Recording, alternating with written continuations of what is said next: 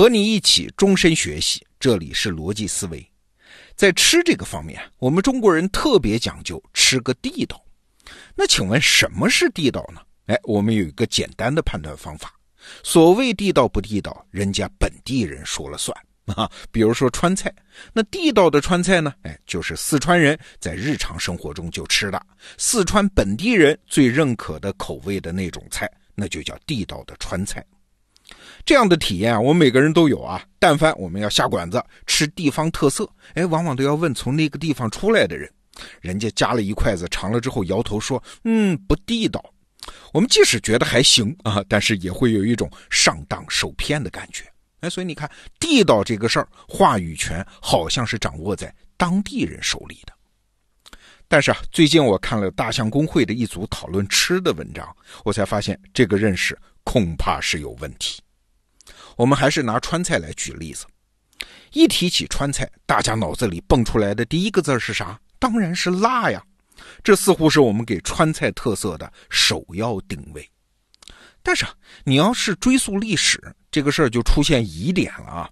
你想，辣椒的原产地那是在美洲啊，美洲的农作物能传过来，那得靠哥伦布的大航海啊。那辣椒传入中国就不可能早于一四九二年哥伦布到达美洲，对吧？一四九二年哪一年？中国的大明弘治五年啊。那事实上，像什么辣椒、土豆、番茄这些原产地美洲的食材传入中国是明朝末年的事情。那而我们今天要说的四川人普遍吃辣呢，那还得追溯到清代初年。那为啥呢？因为明末战乱啊，四川人口大减，所以清代建国之后，就从全国各地引入人口到四川，这就是历史上著名的那个事件，叫湖广填四川。换句话说，今天土生土长的四川人在清代以前，大多数都不是四川本地人。那你想移民四川，那不管是自愿的还是被迫的，大概率都是穷人嘛。生活贫苦，没有太多优质的食物来源，那就经常吃一些什么野菜呀，或者经过腌制、熏制、发酵的食物。而辣是什么？辣味是调味品当中比较有遮蔽性的，就是能掩盖食材中的那种不新鲜的味道啊。辣椒其实是这么流行起来的啊，说起来都是穷人的事儿，说起来都是泪。所以你看，川菜当中并不存在一个源远流长的辣的传统。而且，如果你经常吃川菜，你会发现很多经典的川菜其实是不辣的。那问题来了，地道的川菜，这个地道它到底是怎么形成的？实际上啊，川菜的变迁史当中有两个转折点，这两个转折点，哎，其实都不只是四川人在掺和，是有很多外部因素相关的。一次呢，是外地人跑来四川开餐馆。结果外地和尚来本地念经，把他们的经给念歪了，搞出了一套传统。另外一次呢，是四川人把餐馆开到了外地去啊，本地的和尚跑去外地念经，又把经给念歪了，这就形成了新的传统。两次变化的结果都叫地道。我们先来说外地人是怎么来四川开餐馆的。话说这是清末民初的时候。先是由于太平天国战乱，但是四川地区相对安定啊，所以四川就成了各种粮食啊、财富的转运中心。哎，这就难免聚集了一批富商高官，有钱人来了。后来呢，重庆作为长江中上游的粮港又开放了，那各种内外资本都涌进来了，所以更多有钱人来了啊。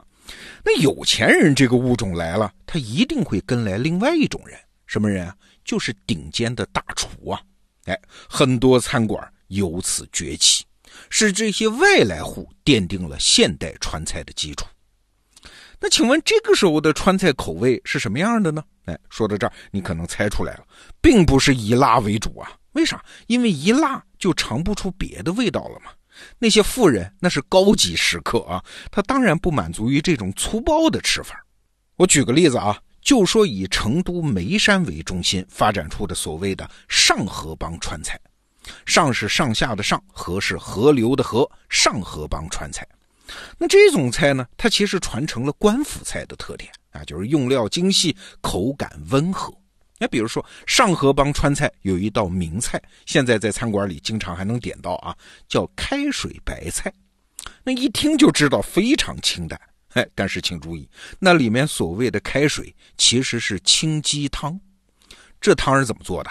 要用老母鸡、老母鸭、火腿、蹄肉。排骨、干贝等等高档食材，分别去了杂质之后，放到煮沸的锅里，然后加上料酒、葱蒜等调味品啊，那煨上四个小时以上，哎，这不就成了浓浓的鸡汤吗？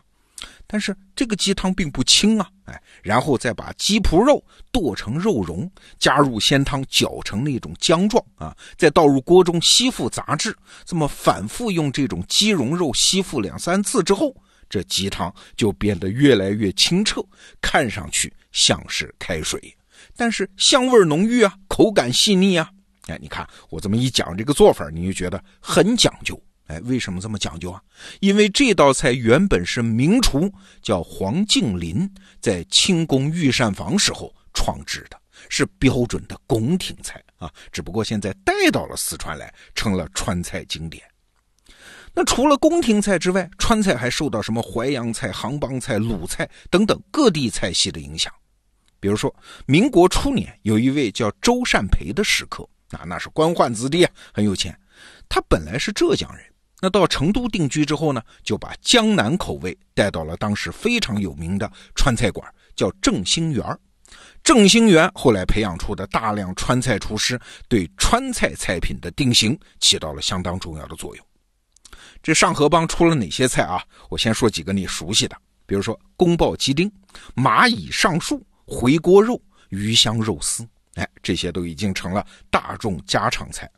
还有一些菜估计你不太熟悉，比如说青城山白果炖鸡，还有甜烧白啊，这其实是一种肉食，很甜的。还有菊花豆腐，现在在川菜的菜单上不太容易看得到啊，就更别说知道它们的来头了。但是这些菜你听来听去都知道，它们有一个共同的特点，就是不辣呀。而现在人们印象中的川菜啊，都是什么水煮鱼、辣子鸡丁、泡椒牛蛙等等这些辣的菜，这些也属于川菜，但原本并不是川菜的主流。那问题来喽，为什么我们对于川菜的印象都是个辣呢？哎，这就要说到第二件事了，是四川人把餐馆开到外地去之后发生的事儿。这个时间转折点其实很迟啊，差不多是一九八零年前后，也就是发生在仅仅四十年前。改革开放嘛，城市化嘛，人口迁移嘛，正是这段时间里，辣才成了川菜的标志性味道。大象公会有篇文章啊，是从饮食文化传播的角度解释了这个问题。饮食文化传播的方向啊，它一般是从劳务输出地区传入到劳务输入地区。简单说，就是贫困地区的人去发达地区打工，会把家乡饮食带过去。那四川是一个人口输出大省啊，四川人在外地开餐馆，自然就要做川菜。但为什么他们做的川菜都是重油重辣的那些菜呢？哎，其实很容易理解。前面也讲了，辣这种口味很容易吸引人，做起来也简单，不会像我们刚才描述的开水白菜那么费功夫。啊，对吃的人和做的人来说都省时省事儿，而且还省钱嘛。好了，麻辣烫、火锅店这种就更好办了，基本上连大厨都不需要。另外，那些外出打工的人，他们大部分肯定还是平民百姓啊。那些高端川菜，他们本身也不熟悉啊，很可能也没有吃过，更别说会做了。什么开水白菜啊、菊花豆腐啊、什么香橙虫草鸭这种风雅的高端川菜，虽然现在还不至于失传啊，但是在我们大众眼中，基本上也就和川菜脱离关系了。当然了，还有一个原因，可能你也想到了，因为辣非常好形容、好传播。你就想嘛，很多大众饮食啊，比如说肯德基、兰州拉面，哎，你能用一个简短的词汇来形容它吗？可能还挺难的。但是辣不一样，辣这个字儿单一鲜明，辨识度高，而且这个辣呀，它跨很多感官啊，比如说辣，它既是味觉，但是在吃的体验上呢，哎，辣容易让我们想起爽，而且呢，辣很容易让我们想起辣椒那个红啊，所以你看，一个这么简短的字儿，它跨了那么多感官，那在传播上当然有优势啊，所以这样的川菜馆就越来越多，地道的川菜就变成辣的了。你看，我们今天回顾了川菜历史上两个关键性的转折点啊，第一是外地人来本地，第二是本地人去到外地，这才能形成地道的川菜。其实啊，不光是川菜，所有的菜系都这样，甚至全世界所有的地方食物都是这样，甚至人类所有的文化发展也都是这样。所以啊，当我们在歌颂一个传统的时候啊，不管我们胸中涌起多少对于时光的敬畏，不管我们用的词儿是经典还是地道，我们心里都得清楚一件事儿啊，就是地道那一定不是原生封闭、停滞不变的结果，那一定是杂交混搭、外来刺激的杰作。好，这个话题我们先聊到这儿，逻辑思维，明天见。